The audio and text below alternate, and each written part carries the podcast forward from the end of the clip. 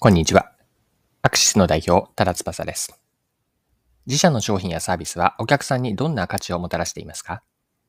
日常的なシーンだけではなく、特別な瞬間でも価値を作っているでしょうか？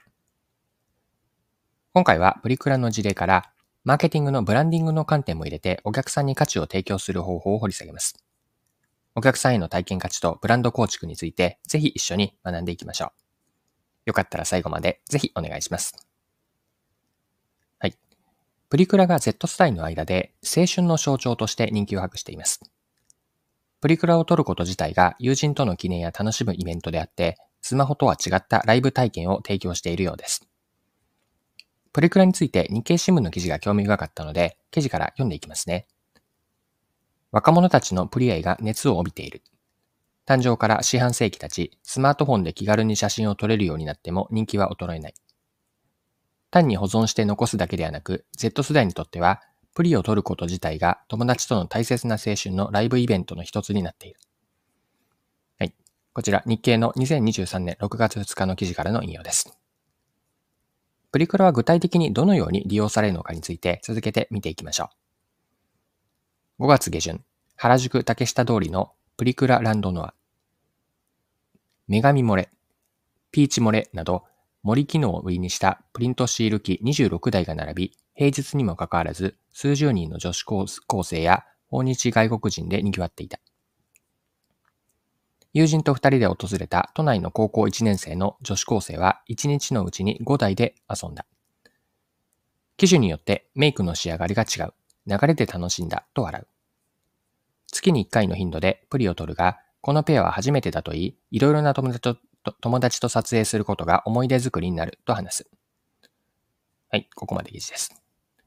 それではですね、ここまで前半のパートにあたるんですが、後半ではこのプリクラの事例から学べることについて掘り下げていきましょう。ところでの話なんですが、日本の伝統的な価値観に晴れとけという考え方があります。晴れとけ、これ何を言っているかというと、まず、え、けの方ですが、日常生活とえー、日常生活がけで、非日常的な特別な時間を晴れと、この二つを表す概念、晴れとけなんです。で、晴れとけの視点からプリクラを捉えると、プリクラの体験価値が見えてくるんです。日常生活では、スマホは常に手元にあって、まあ、セルフィーを撮ることも気軽にできます。これ、晴れとけで言えば、日常生活の、まあ、けの方に当たるんですよね。一方のプリクラには、スマホでの撮影と違った体験ができます。先ほどの女子高校生のコメントで、いろいろな友達と撮影することが思い出作りになるという言葉がありました。プリクラが単なる写真撮影ではなくて、特別な記念とかイベントとしての体験価値をもたらしているわけです。これは晴れであって、非日常的な体験なんですよね。プリクラがもたらす晴れとしての体験価値は、マーケティングへの学びを与えてくれます。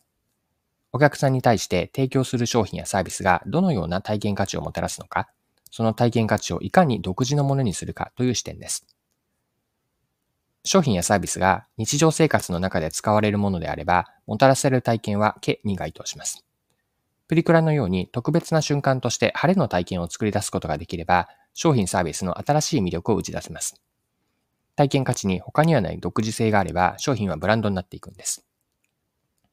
でそもそもブランドは何かについて少し立ち返って考えてみたいんですが、結論から言うと、ブランドとは、お客さんからの好ましい感情が伴った商品やサービス、または企業のことです。好ましい感情が伴ったと言ったんですが、好ましい感情とは、例えば好きとか、共感、満足、誇り、憧れ、あるいは応援したい気持ち、このような気持ち、感情というのが好ましいものです。こうした好ましい感情というのは、良いユーザー体験によって作られます。良い体験と好ましい感情が結びついて、お客さんはその商品やサービスが他とは違う価値のあるものだと認識します。これがブランドが作られるプロセスなんです。プリクラというのはブランド構築の観点で見ると示唆的なんですよね。スマホで気軽に撮影できるセルフィーとは異なって、プリクラは友達と一緒になって撮影し、その場で写真を出力し、後でまた見返すという一連の非日常的な体験を提供します。晴れという体験からの好ましい感情移入から、プリクラを利用した人の頭とか、もっと言うと心の中で価値のイメージができるできるわけです。マーケティングへの学びとして一般化するならば、お客さんに非日常の、日常ではない非日常の体験価値も提供する重要性です。自社の商品やサービスからの体験価値として、日常でのけですね、ここだけの、ここでの価値だけではなくて、晴れでも、晴れの特別な瞬間でも体験価値をもたらせられないかを考えてみると、新しいヒント得られるでしょう。はい、そろそろクロージングです。今回はプリクラの人気に注目し学べることを見てきました。最後に学びのポイントを振り返ってまとめておきましょう。晴れとけという視点からプリクラを見ると、プリクラは日常でのセルフィー撮影。これは毛にあたりますが、この日常とは異なって特別な記念であったりイベントとしての体験価値、まあ、つまり晴れの時の価値を生み出しています。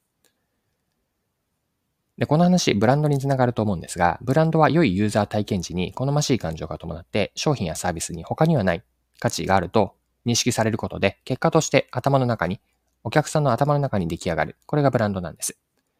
自社の商品やサービスからの体験価値として、日常での価値だけではなくて、非日常での特別な瞬間でも体験価値を作れられないか、作れないか。まあ、これ、ブランディングの観点からも、今回の示唆として、残して、メッセージとして残しておきたいです。はい。今回は以上です。最後までお付き合いいただき、ありがとうございました。それでは今日も素敵な一日にしていきましょう。